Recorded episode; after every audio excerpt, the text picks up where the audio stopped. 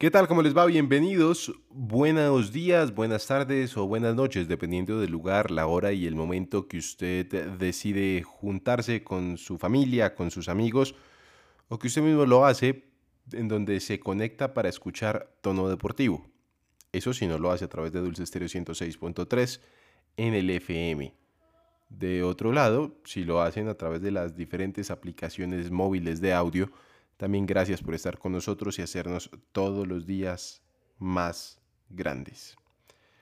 Fin de semana bastante largo para los colombianos en términos de resultados deportivos y aquí en tono deportivo se los vamos a ir contando uno a uno. Pero quizá una de las noticias más importantes, más relevantes y que sin lugar a dudas deja al todo el pueblo colombiano, digamos, contento, es el tema de Radamel Falcao García. ¿Qué pasó con Radamel Falcao García? Pues fácil, sencillo, lo que tenía que pasar. El fin de semana, el Rayo Vallecano, que es el nuevo equipo de Radamel Falcao García, se enfrentó al Getafe por la Liga Española. El Rayo Vallecano aparece noveno en la liga en este momento, detrás del Real Madrid, que es primero, el Atlético, el Valencia, la Real Sociedad, el Atlético, el Sevilla, los Asuna y el Mallorca. Noveno. Décimo es el Barcelona. Pues bien, Radamel Falcao García, como les contamos la semana pasada, llegó y fue presentado en el estadio de Vallecas con cerca de 2.500 personas, prácticamente eh, un estadio casi lleno, bueno, lo que sería la tribuna de occidental del estadio de Vallecas lleno, mucha, mucha gente que fue a apoyar al Tigre y había mucha esperanza por lo que podía llegar a suceder. ¿Por qué? Porque es que independientemente de los años, independientemente de un presente complejo. El pasado de Radamel Falcao García es impresionante. Y cómo no, al fin y al cabo es el máximo goleador de la selección Colombia. Es el máximo goleador de la historia del fútbol colombiano en términos de estar jugando en Europa. Y está a 15, bueno, a 14 goles de superar a Víctor Hugo que es el hombre que tiene la mayor cantidad de goles en el fútbol internacional. Él los hizo en Brasil, está claro. Pero independientemente de eso, el Rayo, el Rayo del Tigre, se enfrentaba ante el Getafe. Que bueno, a ver, el Getafe, si lo vamos a ver por posiciones, le está yendo muy mal, aparece en la decimonovena posición. Más allá de eso, mandaron al campo al Tigre al minuto 70 más o menos, 71. Y marcó gol se demoró nueve minutos en marcar el primer gol con el Rayo Vallecano. Un gol con la firma de la casa, un gol como los que hace Falcao, un gol en donde está bien posicionado, le ponen la pelota, adelanta uno, dos toques y remata y golazo. Y todo el mundo a celebrar, así de sencillo. La manda a guardar y todos a celebrar. Es que realmente lo de Falcao García nos alegra absolutamente a todos, nos vuelve locos. Y nos vuelve locos sencillo porque es un tipo al que queremos, es el capitán de la selección Colombia, el hombre más importante del fútbol colombiano durante los últimos, fácil, fácil, 10 años. Nos puso en el mapa internacional, sí, después de haber estado en una sequía de más de 10 años en donde tuvimos grandes jugadores como Iván Ramiro Córdoba, Mario Alberto Yepes, pero hasta ahí. Y digo hasta ahí porque desgraciadamente los defensas no venden camisetas. O bueno, no vendían camisetas. Ahora hay defensas muy buenos a nivel comercial. En esa época tenemos a Iván Ramiro Córdoba, uno de los mejores del mundo, a Mario Yepes, que también era uno de los mejores del mundo, los dos en equipos top, uno del Paris Saint Germain, el otro del Inter de Milán. Lo pretendió a Iván Ramiro Córdoba el Real Madrid, pero lo de Falcao García fue excepcional de River Plate pasó al Porto, en el Porto se hizo gigante, monstruoso, pasa al Atlético de Madrid y allí es prácticamente un héroe. Luego pasa al Mónaco, en donde llega el tema de su lesión, no le va muy bien en la primera instancia del Mónaco. Y eso que hizo bastantes goles. Luego va al Manchester United, en el Manchester United quizá un error de cálculo porque era muy complicado poder tener una gran recuperación en un equipo tan exigente. Y luego pasa al Chelsea, en donde creo que hizo un gol. Le alcanzó para hacer un gol y ya. Y tiene que volver al Mónaco y en el Mónaco se consagra y se vuelve un ídolo allí Y cómo olvidar ese golazo que le hizo al Manchester City en donde baña al arquero. ¿Lo recuerdan? Un golazo. Vuelve al Mónaco y está en el Mónaco un tiempo, luego se va para el Galatasaray pensando cerrar su carrera en Turquía, como hicieron ya varios grandes jugadores, pero ni las lesiones lo dejaron ni las directivas entendieron cómo tenían que manejar a Radamel Falcao García, cómo eran sus cosas. Y él regresa a España, al Rayo Vallecano, un equipo recién ascendido, un equipo tradicional, un equipo pequeño, buscando continuidad y buscando, ante todo, pues, rendimiento. ¿Y cómo rendimiento? Sí, porque es que cuando uno se va a un equipo pequeño, tiene que esforzarse el doble. Y cuando usted se esfuerza el doble, llega con muy, pero muy buen nivel a las convocatorias de la selección. Y puede que hoy sea el gran sueño de él estar para el Mundial de Qatar 2022, si es que Colombia clasifica, por supuesto. Y empezó bien. Claro, lo que hoy es motivo de celebración, mañana puede ser motivo de odio, porque puede que mañana se le cierren las redes. Y van a empezar a criticarlo y van a empezar a decir que es un gasto innecesario en el Rayo Vallecano, que cómo se gastan todo ese dinero en un jugador tan viejo, pero no es así. Vea, al Tigre, primero hay que confiar en él, hay que tenerle fe. Segundo, el equipo tiene que saber que al frente tiene al otro mejor 9 del mundo. Y cuando uno fue el mejor 9 del mundo, debe tener algo de 9 muy bueno, muy, muy bueno. Y eso no se olvida, eso es como montar en bicicleta. Por más de que se caiga 100 mil veces, 100 mil veces se puede volver a subir y a montar. Y tercero, hay que creer que al menos uno de los balones que le pongan allá, en el área, en el área del Tigre, en la zona de Radamel Falcao García, va para adentro. Entonces, con esto en cuenta, y sabiendo que el Tigre no tiene la pólvora mojada, que está listo para disparar y marcar goles, Reinaldo Rueda, confía en el capitán del pueblo. Sí, porque el Tigre es el capitán del pueblo, es el capitán de esta selección. Que el equipo juegue para el 9, que le pongan la pelota. A ver, tiene 35, no lo pongas a bajar hasta medio campo. En las 16,50 está más que bien. Él recibe, voltea y le pega y siempre, siempre va a generar opción de gol sabiendo lo que ya hemos visto y sabiendo que al menos una la manda a guardar, hay que confiar en el tigre, hay que ponerlo al tigre. Así de sencillo. Bienvenidos, esto es Tono Deportivo.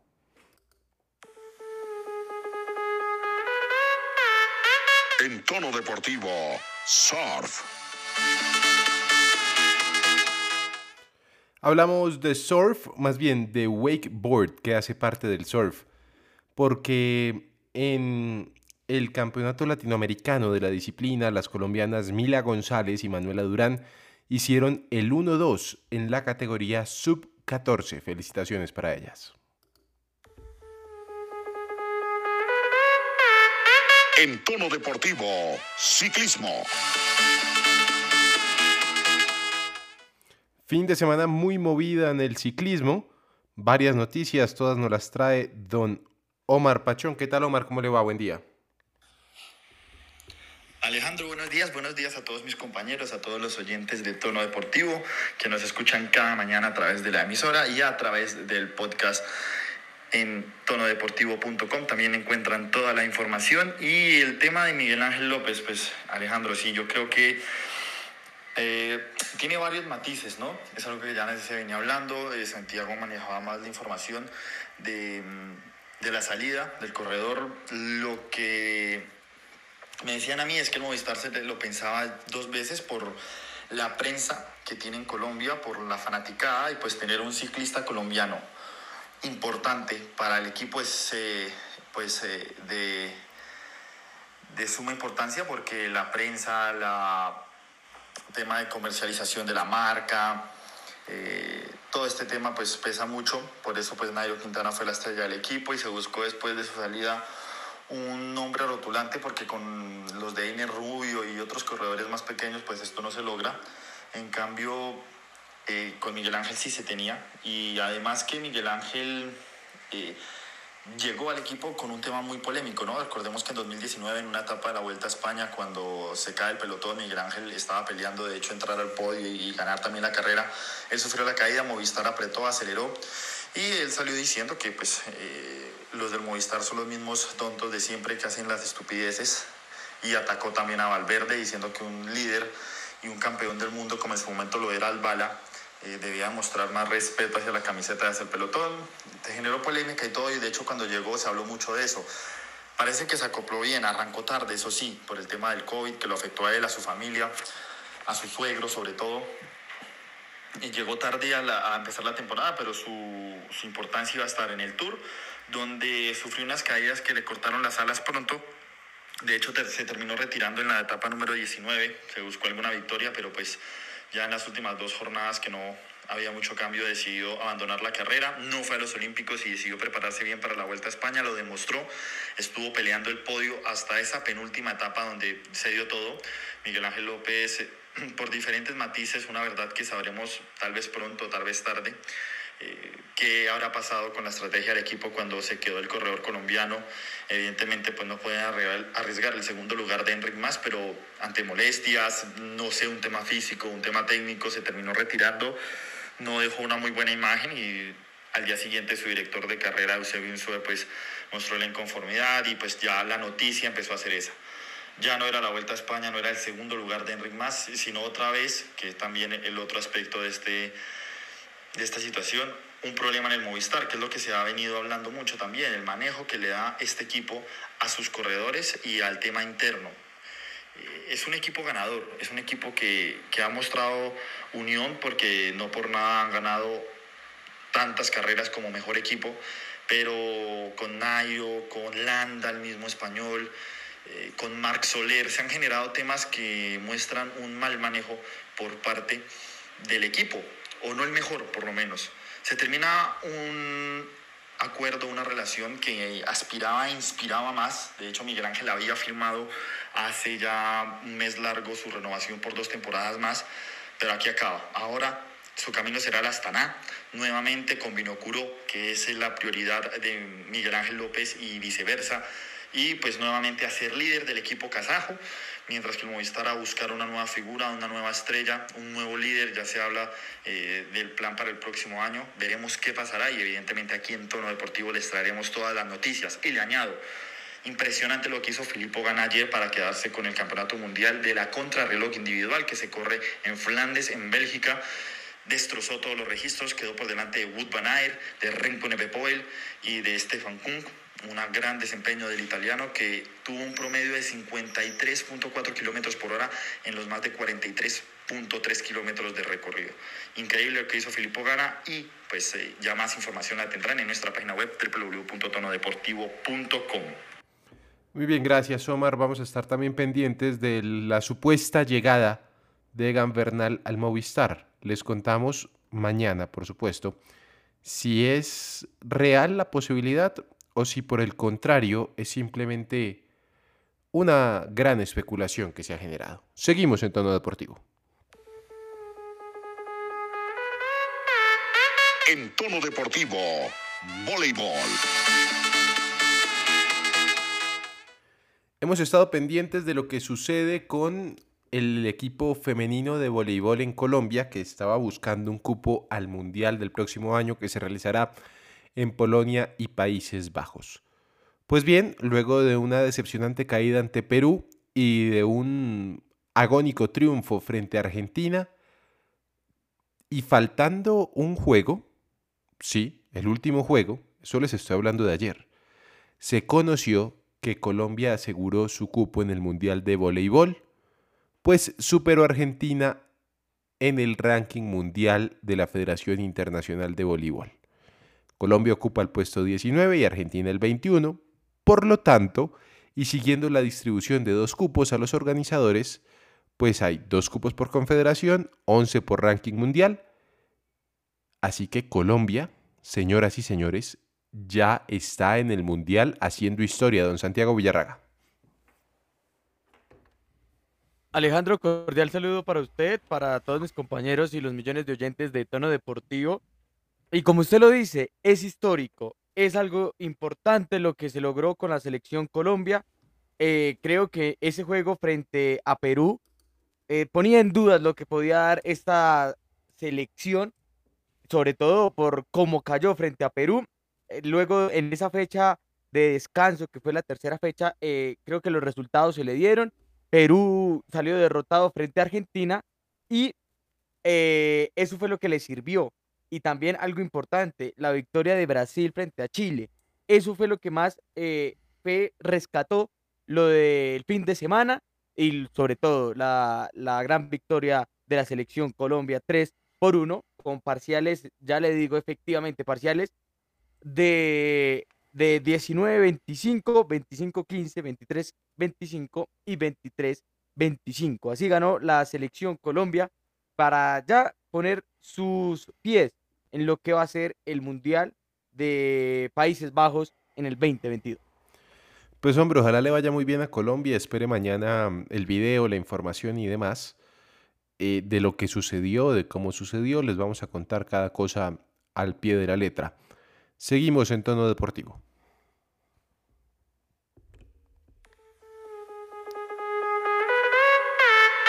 En tono deportivo, tenis. Y empezamos a hacer un recorrido por los tenistas colombianos, pues este fin de semana bastante estuvieron en acción y les fue bien. Alejandro Gómez se quedó con el título del dobles del Challenger de Quito junto con el argentino Tiago Tirante sobre los españoles Méndez y Vilella se impusieron 7-5, 6-7 y 10-8. Por otro lado, Emiliano Arango obtuvo su segundo título profesional, el primero desde 2017 y este quizá el más importante de su carrera, pues se quedó con el Open de Medellín. María Fernanda Erazo, la barranquillera, consiguió el trofeo de dobles del W25 de Medellín, de Medellín junto con Laura Pigossi de Brasil. Le ganaron a la pareja conformada por la estadounidense y la mexicana Macado y Rodríguez 6-2-7-5. Es el decimosegundo título de dobles para la colombiana. Hablamos también de, bueno, por supuesto, es que hay que resaltar lo de Emiliana Arango, que hizo muy buen trabajo. Es su segundo título profesional. Viene de varias lesiones complicadas en la cadera que no le han dejado desarrollar todo su juego, pero poco a poco va encontrando las formas y poco a poco va llegando a lo que ella quiere. Eso sí, hay que decir, importante, Falta mucho para alcanzar el nivel que ella espera y falta mucho para alcanzar el nivel que espera absolutamente todo el mundo del tenis. ¿Por qué? Porque ella era la llamada a ser la gran figura del tenis colombiano. Así que vamos a esperar. Seguimos en tono deportivo. En tono deportivo, fútbol. Hablamos de fútbol, ¿sí? hablamos de fútbol. Primero, los colombianos en el extranjero. ¿Cómo le fue este fin de semana a los colombianos en el extranjero, don Omar Pachón? Sí, Alejandro, Falcao no falla. Nuevamente los, los ojos se centran en él, en el Tigre, en este debut que tenía en el Rayo Vallecano, que llegó con pocos entrenamientos, pocos minutos, y ahí estuvo. Estuvo en el momento que su equipo lo necesitó y para demostrar solvencia, un Rayo Vallecano que mire, con este fichaje, con los colombianos que tiene y, y, con lo que mostró frente al Getafe, la verdad lo veo no solo para pelear categorías, sino ojo, puestos de Europa. Equipos como el Granada lo han hecho y con Falcao lo, lo va a hacer. Vallecano da, da, da un paso hacia adelante y sube un escalón más en el fútbol español. Y a ver, a Falcao obviamente se le ponen exigencias eh, como fichaje estelar, pero las, las va a cumplir. Lo que pasa y lo único es el tema físico, pero Falcao en óptimas condiciones es top mundial. Imagínese el lujo de los de Vallecas al tener a alguien de categoría mundial ahí. Es impresionante, impresionante lo que, lo que puede llegar a ser Falcao. A ver, es un gol, sí, ese es su debut, pero es más difícil hacer un gol con el Vallecano que con el Real Madrid, eso téngalo por seguro. Obvio, llegarán partidos más difíciles con rivales más complejos y ahí también se tendrá que medir y exigir al Tigre. Pero yo creo que si físicamente está, va a responder. Que le den minutos, es lo importante. Además, la Liga Española para Falcao tiene algo. Tiene ese toquecito. No sé, en Turquía es más difícil jugar un fútbol más físico, más feo. En España es diferente. Y yo creo que Falcao lo siente. Y esa conexión con la gente conexión que tiene Luis Díaz, Alejandro. Yo quiero tocar también ese tema porque, porque Luis Díaz está pletórico. Si no se va al mercado de invierno por una buena oferta, yo creo, y no, no creo no, tengo por seguro, en junio se va del Porto, porque la está rompiendo toda. Doblete, figura con el Porto, en Champions fue lo mejor frente al, Atlético de Madrid, eh, ayuda a ser un jugador más maduro, a veces un poquito con un toque individual, pero, pero es un jugador que, que tiene clara la cancha, las decisiones, define bien. Y lo mismo, tiene que llegar a un punto donde la exigencia tiene que subir, en Champions cargarse al equipo al hombro y empezar a ser ese referente único del Porto, pero Luis Díaz está para otro equipo. Luis Díaz está para un equipo top de Europa para demostrar que tiene con qué. Y Luis Díaz y Falcao, yo creo, son cartas muy importantes para lo que se viene en esta triple fecha próxima de eliminatorias, teniendo minutos, van a ser muy importantes. Y quiero ver, a ver cómo va, a tomar Luis Díaz poco a poco esa ropa y esa camiseta de un líder, sí, pero de sobre todo un faro, ¿sí? Un hombre que se lleva los focos y que la, la va a tener difícil por la presión y por la exigencia, pero yo creo que puede rendir. Tiene la mentalidad para hacerlo perfectamente. Gracias, Omar. Esperemos que a Luis Díaz les le vaya bien, ¿no? Que no lo vaya a traicionar precisamente eso que dice usted. La mentalidad. Hablemos del fútbol colombiano. Creo que hay que hablar del fútbol colombiano. Han hecho un fin de semana mm, fructífero, al menos en goles, ¿no? Ha aumentado la media de goles este fin de semana y también ha dejado sorpresas que probablemente a la larga vayan a costar cabezas de diferentes técnicos. El Medellín con el estreno de Julio Belino Comesaña derrotó tres goles a uno al Once Caldas. Comenzó de buena manera este Medellín Santiago que estaba buscando aire y parece que con Comesaña consiguió el aire que necesitaba. Sí, Alejandro, pues precisamente yo creo que un susto se llevó eh, Camezaña iniciando el partido sobre todo el primer tiempo, cuando al minuto 6 el Once Caldas golpea primero y no podía, no tenía por dónde el Medellín. Un, un planteamiento mejor para el segundo tiempo y creo que arrozó al equipo blanco-blanco de, de, Manizales. ¿Cuál es el tema? Es que eh, si empezamos a mirar lo que pues, lo que nosotros siempre hablábamos de historia y demás, el 11 es campeón de América. Y si sigue jugando así, y si sigue poniendo esas nóminas, no se le haga raro que el 11 por ahí en un año y medio o dos empiece a jugar la B. Porque es que los directivos del 11 y creo que la hinchada del 11 Caldas merece respeto. Merece respeto como lo hizo, nosotros acá lo dijimos con Independiente Medellín. Jugaba feo, pero es que el Once Caldas juega horrible, no tiene ideas, es último en la tabla de posiciones y lo que les digo, ya la tabla del descenso empieza ahí a aruñar el tema para la hinchada del blanco blanco de Manizales.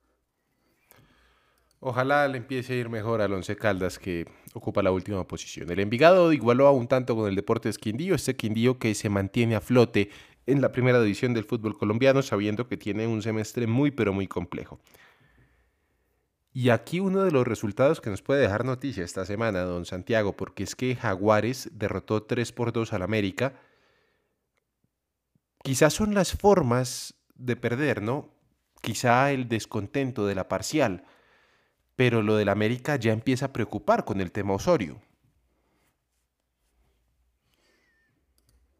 Pero es que Alejandro, el tema Osorio, sí, el, el equipo no juega bien, tiene algunas estrategias importantes, pero es que si miramos lo que pasó con el, contra el Cali, con lo que pasó contra Jaguares, es más errores individuales. Lo que hace el señor Jorge Segura, déjeme decirle que es descarado. Un error, y pues no, no fue el único error del partido, también tuvo varios errores al momento de salir. Le regala la pelota al jugador de Jaguares, comete una falta, lo expulsan y de esa falta llega el gol. Y llega el, el, el 3-2. Es lo que no se puede permitir.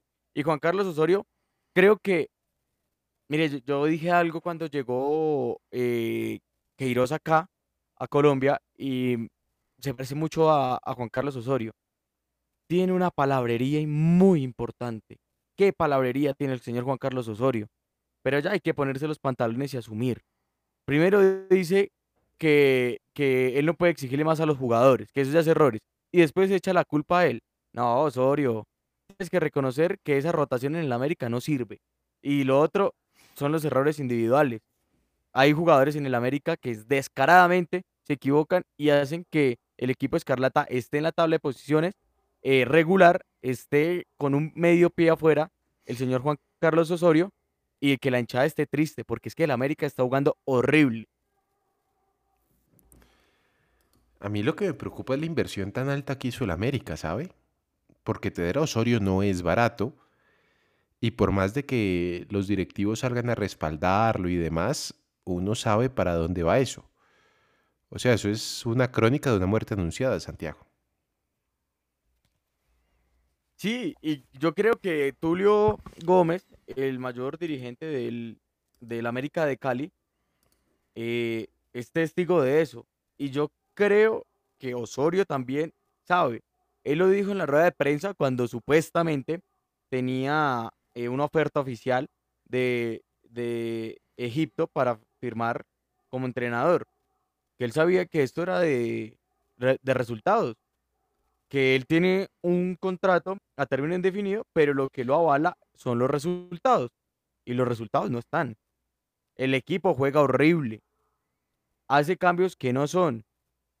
De hecho, el tema de, de Juan Carlos Osorio creo que pasa por el ego, no sé qué le pasa a, Osorio, pero se cree más que de los demás. Y eso le está pasando mala jugada al señor Juan Carlos Osorio. El estilo de la América está mal.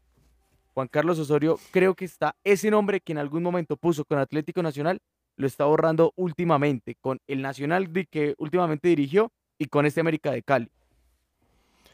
Muy bien, seguimos contándoles los diferentes partidos. El Junior cayó 3 a 1 con el Atlético Nacional. El equipo de Alejandro Restrepo se sigue consolidando, Santiago, mientras que el de Barranquilla le cuesta cada vez más. Arturo Reyes, nada de nada, ¿no? Y supuestamente el error era, o bueno, lo que hacía perder al Junior de Barranquilla era Maranto Perea. Pero siguen pasando los mismos errores. Eh, si usted ve al Junior, hubo un cambio de Amaranto a Arturo. ¿Cuál es? El tema es que acá hay goles. Pero es que en el de Amaranto por lo menos cuidaba el cero. Tenía una mejor defensa.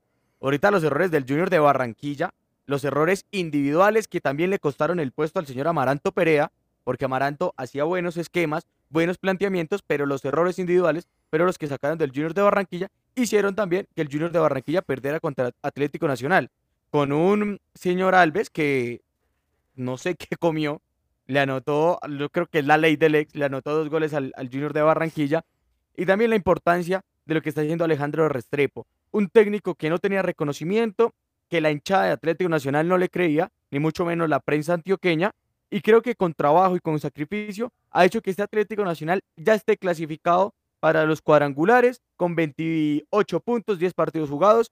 Ya está tranquilo, puede rotar la nómina porque ya puede estar tranquilo. Y un jugador importante, Dorlan Pavón. Es muy importante. Para mí todavía no es llamado de selección, pero esas piezas claves hacen que el fútbol colombiano tenga un plus, que esos partidos vistosos se vuelvan a ver en el fútbol nacional. Es que esperemos a ver qué pasa.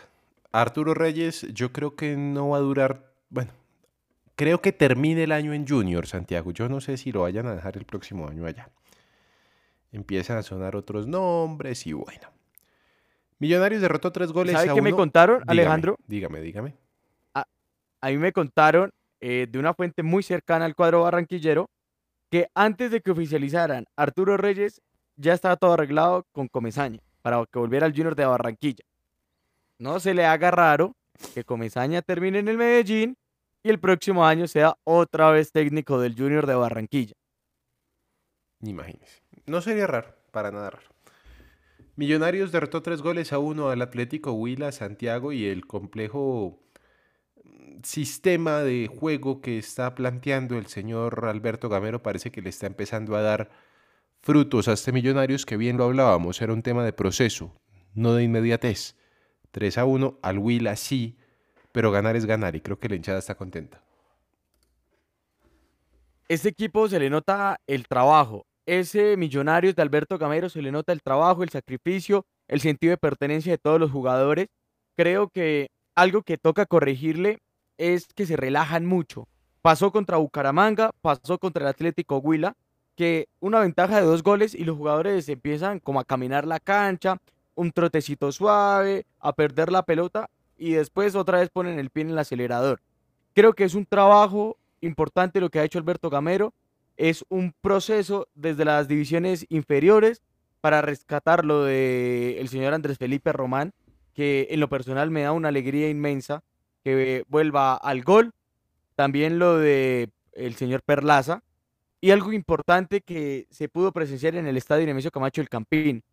Eh, yo creo que el espectáculo que se hizo en los 15 minutos de descanso es algo que ya hace llamar a la gente, a la familia, al estadio con un show de luces, música.